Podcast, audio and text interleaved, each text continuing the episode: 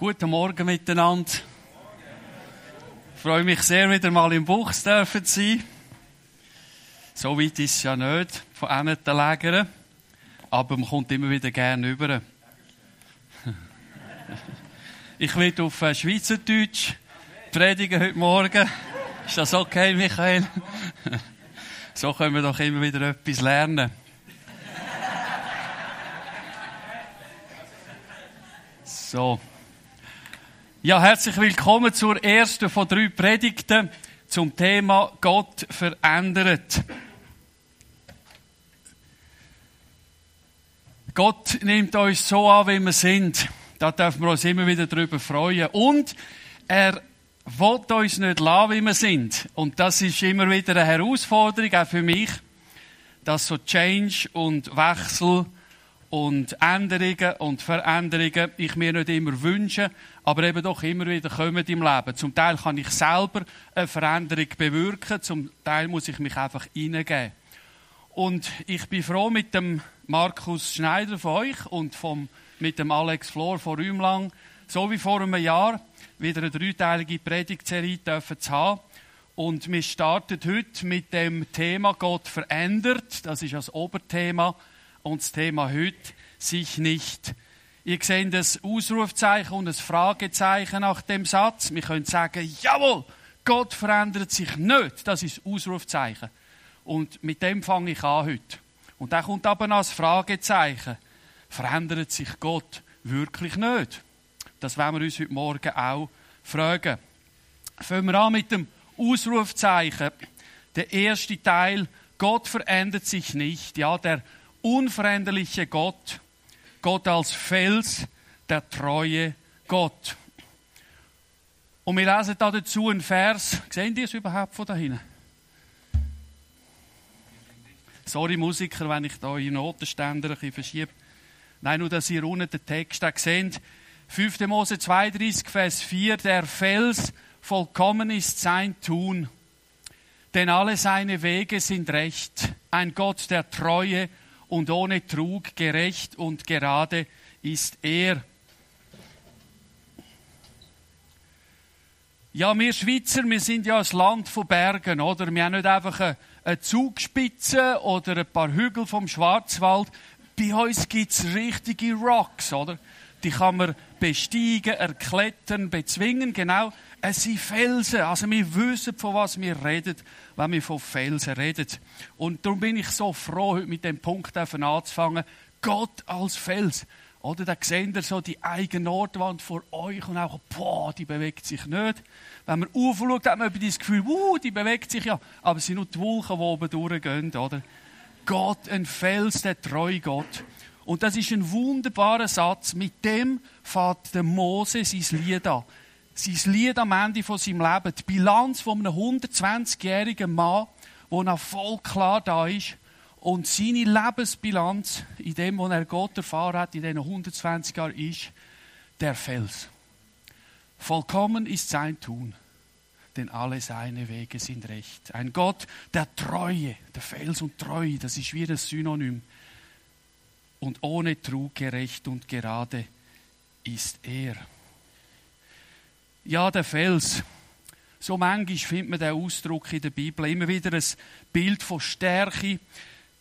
Steht für Schutz, für Sicherheit, drückt eben auch Unveränderlichkeit aus und steht auch für Gott selber.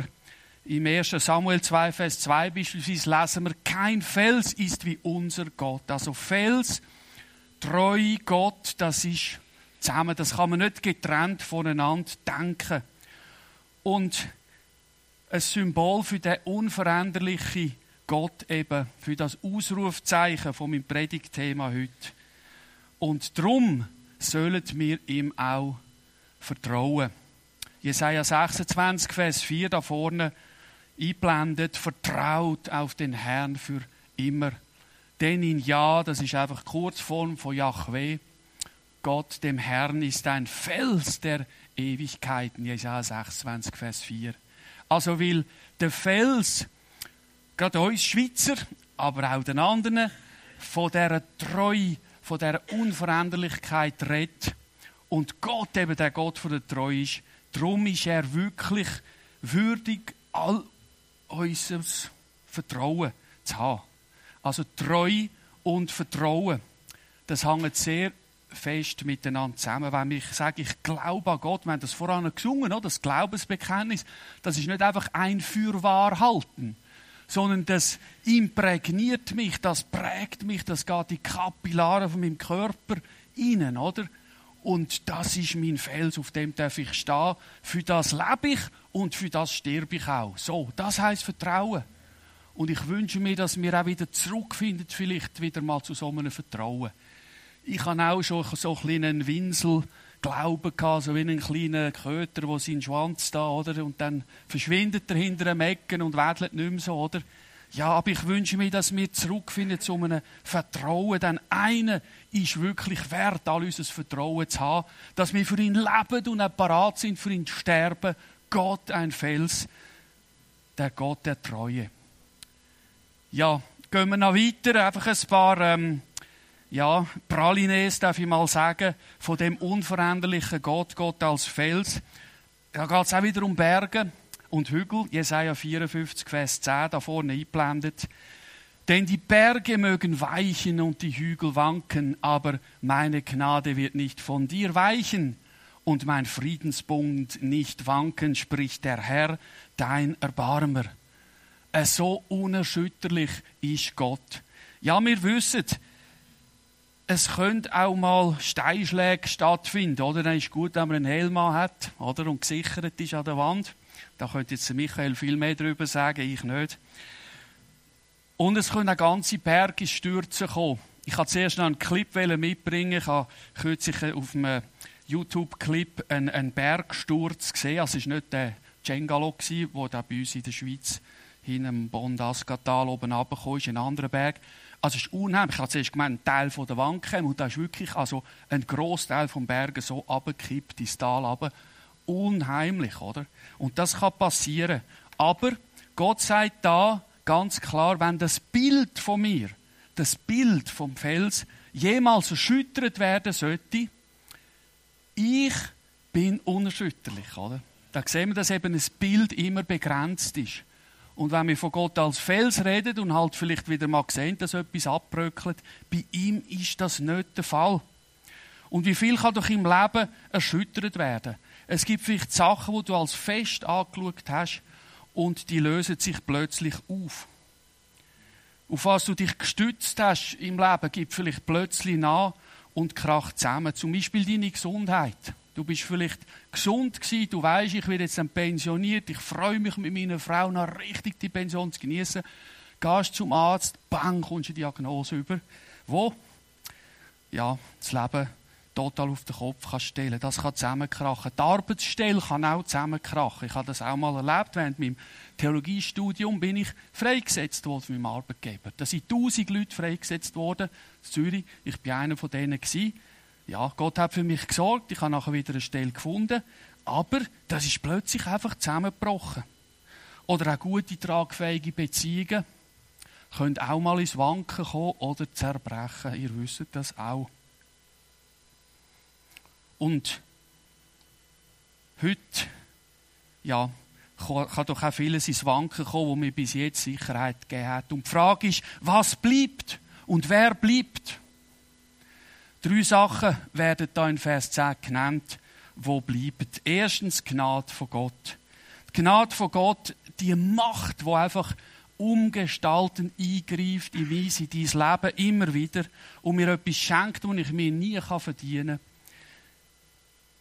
und dass Gott gemäß im treuen Verhältnis zu mir handelt. Das wird er nie aufhören zu tun und das gilt auch bei dir, wenn etwas ins Wanken kommt in deinem Leben. Zweitens, was bleibt, ist sein Friedensbund. Da stecken die Wörter Bund und eben Shalom drin, Frieden, ganz umfassend gedeihen. Dazu, zu dem verpflichtet sich Gott mir und dir gegenüber, auch dann, wenn etwas kracht in deinem Leben. Und drittens, der Zuspruch von meinem Erbarmer, das bleibt auch.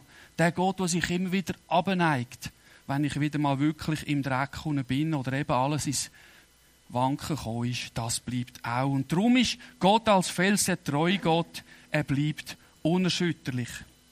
Und Gott ist auch unumstößlich erhaben. Wir lesen das da im Psalm 11, Vers 3 bis 4 ebenfalls eingeblendet. Wenn die Grundpfeiler umgerissen werden, was richtet da der Gerechte aus? Der Herr ist in seinem heiligen Palast. Der Herr im Himmel ist sein Thron. Boah, was für ein Kontrast zwischen dem ersten und dem zweiten, diesen zwei Versen. Ja, er ist unumstößlich erhaben.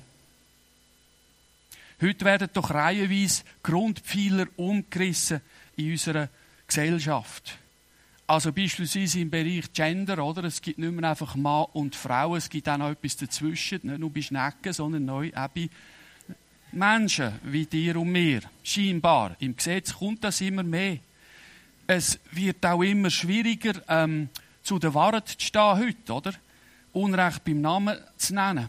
Da wirst du oder wir als Christen sehr schnell als intolerant ähm, deklassiert. Wir werden in die Ecke gedrängt. Wir sind Fundis und man weiß spätestens seit gewissen Anschlägen, dass Fundamentalismus sehr gefährlich kann sein. Voilà. Und schon sind wir alle da die Gefährlichen. Ein Risiko für ein ganzes Land, oder? Und ich frage mich auch, so Grundpfeile umgerissen werden, wie erreichen wir heute eine Generation, die vor allem mit den Augen hört und mit dem Gefühl denkt? Wie erreichen wir heute noch so eine Generation, auch als Christen, oder? Und wenn wir uns überlegen, ich darf mittlerweile vier Enkel auch haben, und dann habe ich mir überlegt, in was für eine Welt werden die Enkel mal gross, oder? Und ich bin jetzt nicht einfach so ein bisschen der, der a priori Pessimist, gar nicht, aber dann habe ich schon gedacht, um Himmels Willen, du, wie kommt das noch raus, oder? Da kann man schon mal Angst bekommen und sich fragen, wo läuft das alles hin? Einfach so Grundpfeiler, die umgerissen werden. Und was kann ich denn dann dagegen ausrichten, oder? Aber was für ein Trost, sich eben genau dann auf den unumstößlichen und erhabenen Gott zu stützen, wo als Fels eben auch seinen Thron im Himmel hat. In dem Sinn unerreichbar ist von dem, wo da so wankt und sich bewegt. Und wenn wir uns in ihm verankern, dürfen auch wir die Festigkeit haben im Leben. Der unveränderliche Gott, das heißt, bei ihm ist ein Wechsel ausgeschlossen. Wir lesen das da in dieser weiteren Stelle, die eingeblendet ist, Jakobus 1, Vers 17. Jede gute Gabe und jedes vollkommene Geschenk kommt von oben herab, von dem Vater der Lichter, bei dem keine Veränderung ist, no change, noch eines Wechsels Schatten. Das Bild, das da gebraucht wird, ist so der Wechsel vom Licht. Oder? Wenn etwas im Schatten oder im Schlaglicht ist, kann es ganz anders aussehen. Und alle von euch, die schon mal irgendwie ähm, in den Süden gefahren sind mit dem Auto, so zwischen, glaube ich, Genua und Ventimiglia oder so, wenn man dort so blocht oder mit 140, das ist ein Tunnel nach dem anderen.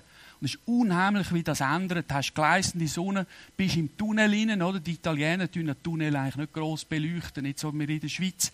Und dann ist es dunkel und plötzlich wieder hell und dunkel. Das ist gefährlich und es gibt auch sehr viel Unfall dort. Und da, das Bild, oder das, was erwähnt wird im Jakobus 1, Vers 17, heisst eben, bei Gott gibt es nicht so einen Tunnel und wieder nicht Tunnelfahrt in deinem Leben. Es bleibt, wie es ist. Er bleibt, wie er ist. Bei ihm ist keine Veränderung, kein Change, keine Variation, könnte man sagen. Auch er ist nicht alternierend, mal so, mal so, oder? Er täuscht uns mal und dann sagt er uns wieder die Wahrheit. Nein, von Veränderung keine Spur. Und warum? Weil er ewig derselbe ist. Das lesen wir im Psalm 102, Vers 28. Du aber bist derselbe. Wörtlich heißt es einfach, Du aber, du bist es. Und deine Jahre enden nicht. Unsere Jahre gehen zu Ende. Jeder von uns hat einmal im Jahr Geburtstag, denke ich. Dann ist wieder ein Jahr zu Ende. Neues fährt an. Nicht so bei Gott. Du aber bist derselbe. Und das erinnert uns doch auch an das, ich bin der, ich bin. Er bleibt der gleich gestern, heute, in Ewigkeit. Was für ein Halt im Leben. Aber dass Gott so unveränderlich ist und der Fels, ich habe das manchmal in meinem Leben auch schon als Herausforderung erlebt. Und Der Psalmist im Psalm 77, Vers 11 druckt etwas von dem aus. Das ist mein Schmerz, dass sich die rechte, also die kräftige Hand von Gott des Höchsten geändert hat, steht da. Das ist mein Schmerz. Ja, ist irgendwie nicht mehr das Gleiche, oder? Denkt man plötzlich mal. Von Gottes Macht ist vielleicht plötzlich in meinem Leben nicht mehr so viel zu sehen, habe ich den Eindruck. Und es ist irgendwie vieles so anders geworden. Früher war es anders. Ich habe das Gefühl, Gott hat anders gehandelt, er hat eingegriffen. Und so denke ich, das ist eine Herausforderung für uns. Wir haben ab und zu den Eindruck, und wer von uns hat das vielleicht nicht schon gehabt, Gott habe sich verändert, denken wir. Es ist nicht mehr so wie früher. Aber jetzt haben wir doch voran gesehen, er ist der unveränderliche Gott. Warum haben wir den Eindruck, er hat sich geändert? Warum empfinden wir das oft so im Leben? Ja, ich habe darüber nachgedacht und ich glaube, die Antwort finden wir da im Malachi 3, Vers 6. Die Antwort ist, weil er eben ganz anders ist als wir. Und in dem letzten Buch vom Alten Testament, kurz vor der 400-jährigen Phase, wo du nichts mehr liest von Gott, Matthäus knüpft nachher wieder an, oder? Aber du hast 400 Jahre dort drin, nichts in der Bibel. Und da schließt eigentlich Gott mit dem Wort, nein, ich der Herr, ich habe mich nicht geändert. Aber ihr, Söhne Jakobs, ihr habt nicht aufgehört, euch zu verändern. Das ist der Grund. Also wenn Gott unveränderlich ist, eben der Fels, der Rock of Ages, der treue Gott, das ist eine Herausforderung für uns, weil wir verändern uns so oft. Es ist noch spannend, die Predigtserie geht ja um Veränderung, oder? Und es geht darum, dass Gott uns möchte verändern. Und da sind wir oft so stur und veränderungsresistent, oder? Aber da in dem Vers von Psalm 77, Vers 11, und auch Malachi 3, Vers 6. Da geht es darum, dass Menschen sich verändert haben, wo sie nicht hätten sollen. Also konkret, wenn, ähm, ich weiß nicht, wer ist gross von euch? So 1,90 Meter gross vielleicht. Ist dort hinten, genau. Andi, also. Wenn jetzt der Andi da vorne kommt und vor mir würde stehen, dann müsste ich so ganz leicht ob sie schauen. Nur leicht, aber gleich müsste ob sie schauen. Und wenn du dann Andi jetzt dahinter gehen würdest, auf die Läger würdest aufstehen, ich würde dich noch sehen, würde ich denken, das ist ja kleiner als ein Ameisen, oder? Und das ist nur, also nimm es nicht persönlich, gell? Ähm, das ist nur zum sagen, wenn wir uns verändern und oft, wenn ich mich von Gott entferne, habe ich den Eindruck, er wird wie kleiner, er wird anders, oder? Seine Farbe, seine, seine Power, seine Stimme höre ich vielleicht nicht mehr so. Es ist nicht mehr so eindrucksvoll, oder? Warum? Ich habe mich verändert, nicht er. Und das ist der Punkt, das werde ich auch noch da herstellen, am Schluss von dem ersten Teil, dass Gott der unveränderliche Gott ist. Das Ausrufzeichen, Gott verändert sich nicht, jawohl. Er ist der unveränderliche Gott. Und wenn wir den Eindruck haben, er hat sich geändert, ist es oft, weil wir uns geändert haben und das ist ein Sehfehler, wo wir korrigieren müssen, oder? Da können wir nicht sagen, Brille viel Mann, sondern da müssen wir wirklich zu ihm und sagen, hey, du bist mein Optiker, schenk mir eine neue Perspektive für deine Power, für deine Macht, für deine Allmacht, für deine Nähe, für dein Wirken, für deine Unbegrenztheit, für deine Unvergleichlichkeit, für deine unüber Treffbarkeit. Schenk mir einen neuen Blick. Korrigier bitte meinen Sehfehler. Ja.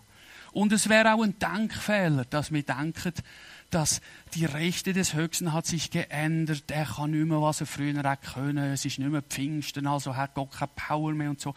Das ist ein Denkfehler. Und das müssen wir stoppen. Und mit der Wahrheit von Gott her, von seinem Wort her ersetzen. Jawohl. Also das will ich sagen am Schluss von dem ersten Teil. Wenn wir das nicht so sehen, dann ist eben gerade Zeit, dass wir uns verändern, eine neue Perspektive und ein neues Denken uns schenken lassen von ihm. Er ist der unveränderliche Gott. Er ist der felsentreue Gott. Er ist feststehend, er ist zuverlässig. Er ist beständig in seiner Gesinnung. Er steht zu dem, was er gesagt hat, sei es Verheißungen, oder vielleicht auch Gerichtsankündigungen. Und Gott bleibt, was er ist und wer er ist. von Ewigkeit zu Ewigkeit, über unsere Zeit da aus. Das bleibt ganz sicher. Das ist der erste Teil. Und jetzt werde ich zum zweiten Teil kommen, zum Fragezeichen. Gott verändert sich nicht. Ist das wirklich so? Und ich wollte dem zweiten Teil den Titel geben, der bewegliche Gott. Wir haben gesehen, der unveränderliche Gott im ersten Teil. Wir haben von, von dieser Felsperspektive eigentlich geredet. Und jetzt kommen wir im zweiten Teil der bewegliche Gott. Und ich will dem sagen, die Treue Gottes in der Reue Gottes. Reue, ja, Anführungszeichen. Also Gott verändert sich nicht? Fragezeichen. Ist das wirklich so? Wir sehen, dass Gott in der Bibel nicht einfach stur ist, sondern sehr beweglich, dass er sich innerlich bewegen lässt. Und wir machen für das einen ganz kleinen Einblick in ein ganz spannendes Thema, wie man es im Alten Testament verschiedentlich findet, die Reue Gottes. Und Reue Gottes meint dann, Gott ändert seine Haltung, sein Verhalten gegenüber einem Mensch in einer bestimmten Situation.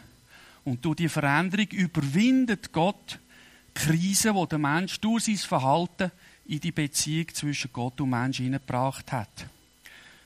Aber es ist ganz wichtig, und das werde ich am Anfang auch sagen, die, ja, Anführungszeichen, Reue Gottes ist nicht mit menschlicher Reue vergleichbar die Reue von Gott im Alten Testament oder in der hebräischen Bibel ist nicht im menschlichen Sinn zu verstehen.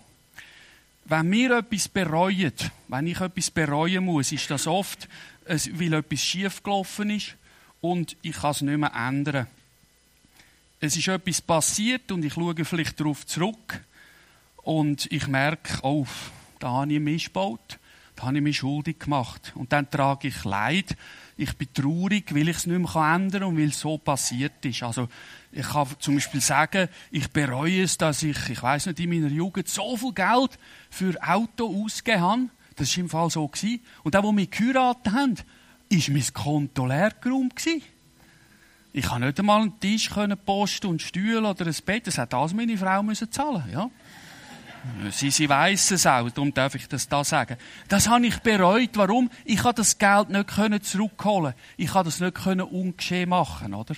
Und das ist menschliche Reue. Du schaust zurück und merkst, oh, ich habe einen Fehler gemacht und ich kann es nicht mehr korrigieren. Aber die Redeweise von Reue, das ist die menschliche Redeweise. Und die dürfen wir nicht und können sie nicht auf Gott übertragen. Weil er macht nicht einen Fehler und wir lesen das auch, dass er in dem Sinn nichts zu bereuen hat. 4. Mose 23, Vers 19. Nicht ein Mensch ist Gott, dass er lüge, noch der Sohn eines Menschen, dass er bereue. Sollte er gesprochen haben und es nicht tun und geredet haben und es nicht halten? Und auch in 1. Samuel 15, Vers 29 wird das bestätigt. Auch lügt der nicht, der Israels Ruhm ist, also Gott, und es gereut ihn nicht, denn nicht ein Mensch ist der, dass ihn etwas gereuen könnte. Also das sagt Gott selber, er ist nicht wie wir, wo einen Fehler machen und etwas bereuen müssen. Aber wenn von Reue die Rede ist im Alten Testament, bedeutet das immer, Gott lässt sich bewegen auf Bewegung von einem Menschen hin, der zu ihm kommt und ihn um Erbarmen bittet. Und so gibt die Reue von Gott einen Einblick in sein Herz und über sein Erbarmen.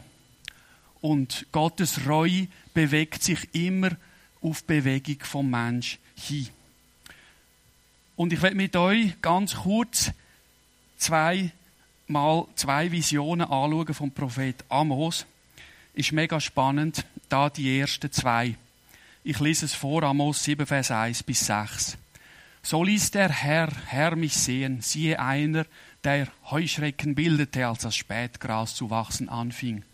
Und es geschah, als sie das Kraut der Erde ganz abgefressen hatten. Da sagte ich, Herr, Herr, vergib doch. Wie sollte Jakob bestehen? Es ist ja so klein. Der Herr ließ es sich gereuen. Es soll nicht geschehen, sprach der Herr. Und dann die zweite Vision. So ließ der Herr, Herr mich sehen. Siehe, der Herr, Herr rief einen Feuerregen. Der fraß die große Flut, also vielleicht das Grundwasser, und wollte das Ackerland fressen als verbrennen. Da sprach ich, Herr, Herr, lass doch ab. Wie sollte Jakob bestehen? Es ist ja so klein. Der Herr ließ es sich gereuen. Auch das soll nicht geschehen, sprach der Herr, Herr. Ich habe jetzt aus Zeitgründen nicht den ganzen Hintergrund vom Prophet Amos, die Zeit ähm, mit euch anschauen. Es wäre mega spannend. Es ist eine Zeit gewesen, wo äußerlich eigentlich alles floriert hat, hat man gemeint, aber innerlich, was die Menschen anbetrifft, hat ganz vieles im Argen gewesen. Und das Gericht hat müssen kommen. Und die zwei Visionen da sehen wir, Gott lädt, und habe ich es nebeneinander gestellt, erstens einmal, der Amos, sein Prophet, etwas gesehen. Und dann macht in beiden Fällen der Amos ein Bitte und bittet ums Erbarmen von Gott. Im ersten Mal sagt er, vergib doch. Und im zweiten Mal sagt er einfach, hör doch bitte auf mit dem Gericht. Warum? Jakob, also das Volk Israel, wird ja untergehen. Es wird vernichtet werden, wenn du das kommen lässt. Es ist ja so klein. Und Gott lässt sich gereuen. Seht ihr, da macht also der Amos stellvertretend fürs Volk als Fürbitter eine Bewegung zu Gott hin und sagt, Herr, erbarm dich über das Volk da hinten, oder? Erbarm du dich. Und Gott lässt sich bewegen auf die Bewegung vom Prophet Amos hin. Und so finde ich das wunderschön. Wir finden das an verschiedenen Orten im Alten Testament, wo die Rede von Gottes Reue ist, dass sie sich immer auf Bewegung von Menschen hin bewegt. Das finde ich so schön. Sehen wir das da in dem Beispiel von den Heuschrecken, wo alles abgefressen hätten, oder der Feuerregen, wo alles kaputt gemacht hat. Und dann ist spannend, dann kommen die nächsten zwei Visionen vom Amos und die lesen wir jetzt auch miteinander. Kapitel 7, Vers 7 bis 8 und 8, Vers 1 bis 3, auch wieder nebeneinander. So ließ er mich sehen, siehe, der Herr stand auf einer Mauer und in einer Hand war ein Senkblei. Das kennen wir noch vom Bau, oder? Dass eine Wand gerade ist. Und der Herr sprach zu mir, was siehst du, Amos? Und ich sagte, ein Senkblei. Und der Herr sprach, siehe, ich lege ein Senkblei an, mitten in meinem Volk Israel. Ich gehe künftig nicht mehr schonend an ihm vorüber. Und Kapitel 8, so ließ der Herr, Herr, mich sehen, siehe ein Korb mit Sommerobst. Und er sprach, was siehst du, Amos? Und ich sagte, einen Korb mit Sommerobst. Da sprach der Herr zu mir, das Ende ist für mein Volk gekommen. Ich werde nicht mehr länger schonend an ihm vorübergehen. Und im Vers 3 sagt er Amos einfach noch, Psst, still, Ruhe. Voilà. Ist noch krass, oder? Also das verstehen wir noch mit dem Senkblei. Gott läuft eigentlich durch und schaut in seinem Volk ihre Herzen hin und merkt, das ist wie eine Mauer, die jetzt demnächst einstürzt. Oder? Es ist nicht mehr im Lot. Es ist total verzerrt, verrückt. Und die vierte Vision, ein Korb mit Sommerobst, es ist spannend im, im Hebräischen, das Wort für Sommerobst tönt fast gleich wie das Wort für Ende. Es ist also auch ein kleines Wortspiel, dass es jetzt wirklich zu Ende ist mit seiner Geduld. Und der Amos, also der gleiche Prophet, erlebt zwei mal zwei Visionen. Die erste haben wir gesehen, er bewegt sich zu Gott hin, bittet ihn um Erbarmen und Gott bewegt sich in seiner Reue zu ihm hin. Und jetzt in der zweiten, zweimal zwei Visionen da, sehen wir, dass Gottes Reue auch ihre Zeit hat und vorbeigeht. Das heißt, für Menschen gibt es dann auch ein zu spät.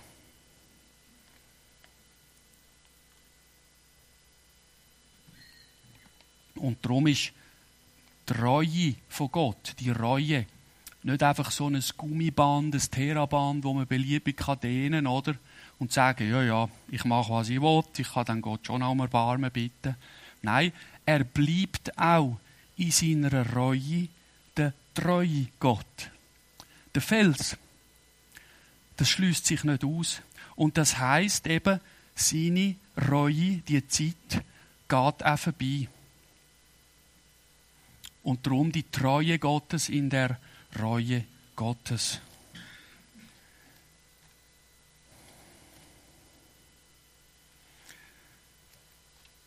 Ja, es ist spannend, einfach aus Zeitgründen ähm, muss ich das jetzt abkürzen.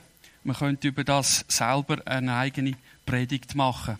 Also wir haben gesehen, die ersten zwei Visionen vom Amos, das drohende Gericht, Heuschrecken und Feuerregen und wie er Gott bittet und Gott lässt sich gereuen, er bringt das Gericht noch nicht.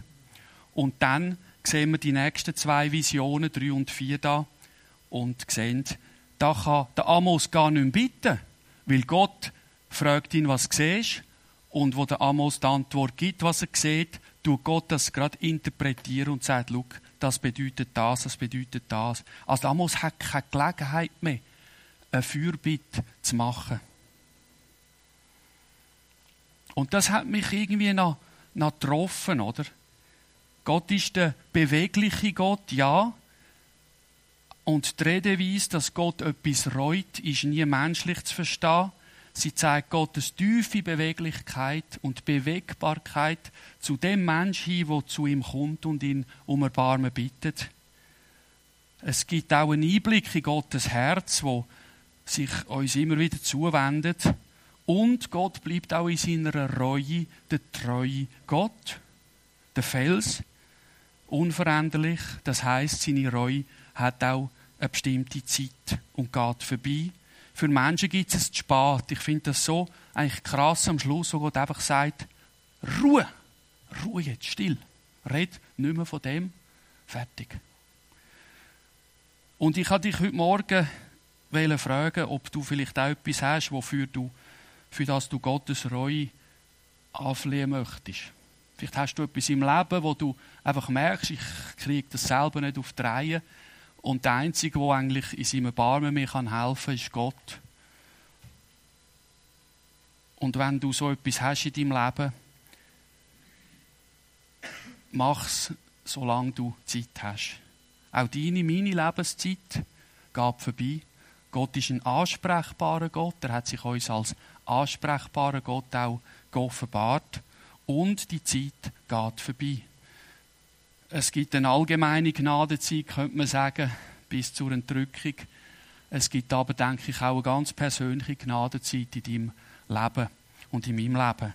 Und jedem von uns sagt Gott heute Morgen in dem Zusammenhang auch, zur willkommenen Zeit habe ich dich erhört und am Tag des Heils habe ich dir geholfen. Siehe, jetzt ist die angenehme Zeit. Siehe, jetzt ist der Tag des Heils. 2. Korinther 6, Vers 2.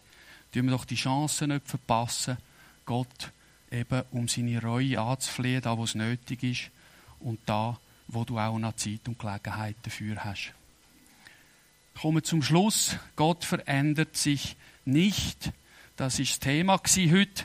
Wir haben zuerst das Ausrufezeichen gesehen. Jawohl, Gott verändert sich nicht. Er bleibt unveränderlich. Er ist der Fels, der treue Gott. Und wir haben dann zweitens uns dem Fragezeichen versucht zu nähern. Ist es wirklich so, dass Gott sich nicht verändert? Ist er nicht auch noch flexibel? Ja, wir haben gesehen, Gott ist sehr ein beweglicher Gott. Das finde ich schön. Und wir haben aber auch seine Treue in seiner Reue gesehen. Also das Eins ist das Ausrufzeichen, das Zwei das Fragezeichen. Das Eins ist die Felsperspektive. Und das Zwei ist die reue Perspektive. Beides ist für mich einfach unheimlich ähm, kraftvoll, oder? Und nur Gott kann das beides in sich verbinden, ohne dass es einen Widerspruch darstellt. Also wer ist wie er, oder? Beim Eins haben wir gesehen die absolute Verlässlichkeit von Gott. Beim Zwei haben wir gesehen die absolute Freiheit von Gott. Beim Eins haben wir gesehen die Treue von Gott und im Zwei haben wir gesehen Treue von Gott in seiner Reue. Ja, wenn ich in dem, dass Gott unveränderlich, unbeweglich ist, mir das tief ins Herz hineinziehe und einsinken lasse und mich in seiner ewigen Treue auch, die in seiner Reue gegenwärtig ist, wieder ganz neu verankern heute Morgen, dann bin ich doch auch offen, mich verändern zu lassen. Nächste Woche kommt ja der Alex zu euch und erzählt darüber, dass Gott seine Gemeinde, euch, verändern Und eine Woche später der Markus Schneider, wo dann sagen will, Gott will mich persönlich verändern, dann wird es ganz persönlich. Und wenn du und ich verankert sind in dem Gott, der sich nicht verändert, dann denke ich, können wir uns auch weit zum Fenster auslehnen und sagen, Herr, da bin ich, verändere du mich, verändere du unsere Gemeinde nach deinem Willen zu deiner Nähe. Fortsetzung folgt, kann ich nur noch sagen. Und ich werde jetzt auch noch beten zum Schluss. Band darf wieder auf die Bühne kommen.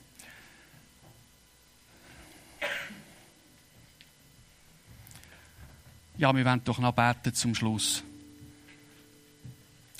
Treuer Gott, ewiger Vater, wie wunderbar dürfen wir uns bei dir bergen.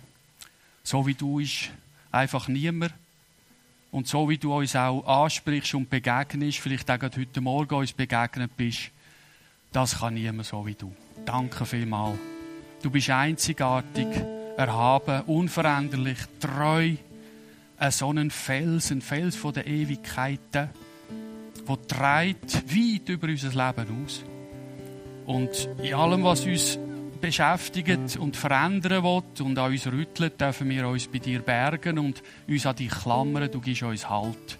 Ich danke dir dafür. Danke auch für deine Reue, dass du dich zu uns bewegst, wenn wir dich anflehen um diese Barme, dass du ein ansprechbarer Gott bist, ein erreichbarer Gott, dass du ein naher Gott willst sein Und ich bitte dich, dass wir auch ganz persönlich die Chance jetzt packen heute Morgen, dir können zu begegnen und vielleicht auch für uns, wenn wir wieder allein die sind, dich um diese Barme können anflehen für eine Situation, wo wir merken, da brauchen wir diese Barme. Da kann uns niemand anderem mehr helfen. Bitte, lass uns dich suchen, solange du zu finden bist.